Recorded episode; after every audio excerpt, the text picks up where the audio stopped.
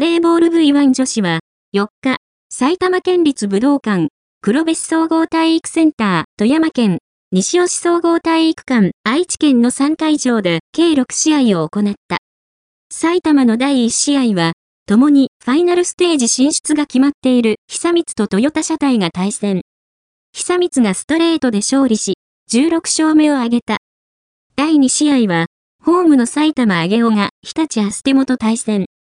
ファイナルステージ進出を決めている埼玉上尾に対し、皇后杯では、ベスト4入りを果たしている日立アステモが意地を見せ、どのセットも僅差の大接戦に。特に、第2、第4セットはデュースにも連れ込み、31の29、33対31とどちらも譲らない展開となった。最後は、ホームの声援を力に、埼玉上尾が第4セットを取り切って3対1で勝利したが、試合時間が前日フルセットとなったトヨタ車対戦2時間26分を上回る2時間39分という白熱した戦いとなった。愛知ではファイナルステージ最後の一枠を狙うホームのデンソーがアラン・マーレと対戦。第2セットは、デュースにもつれ込むもストレートで勝利し、ファイナルステージへの切符を勝ち取った。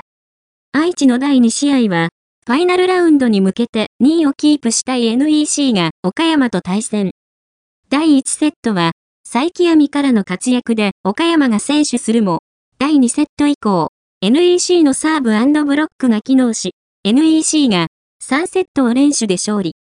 小笠里奈は25得点、スパイク24、ブロック1の活躍を見せた。富山では、ホームゲームでの勝利が、欲しい黒部が PFU と北陸対決となったが、1対3で敗れた。富山の第2試合は、レギュラーラウンドでの優勝が決定している JT が東レと対戦。